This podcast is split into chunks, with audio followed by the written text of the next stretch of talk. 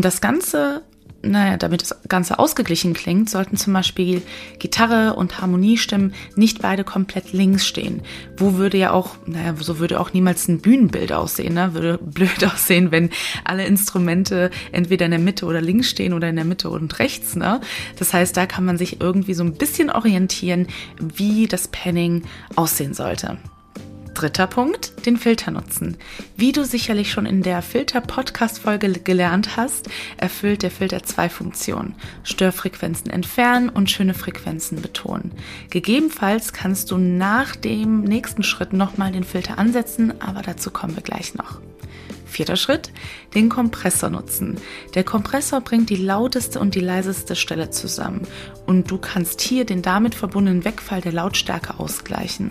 Achtung, betonst du etwas zuvor mit dem Filter, kann das auch durch diese Einstellung zurückgedreht werden. Deshalb kommen wir jetzt zu Punkt 5, Hello Again Filter. Falls du merkst, dass die Abfolge von Effekten die Betonung durch den Filter zunichte gemacht hat, ne? also was ich eben gesagt habe, schöne Effekte heben wir an, das heißt, wir machen sie lauter in dem Fall und wenn der Kompressor dann durchgeht und das dann nicht wirklich funktioniert hat,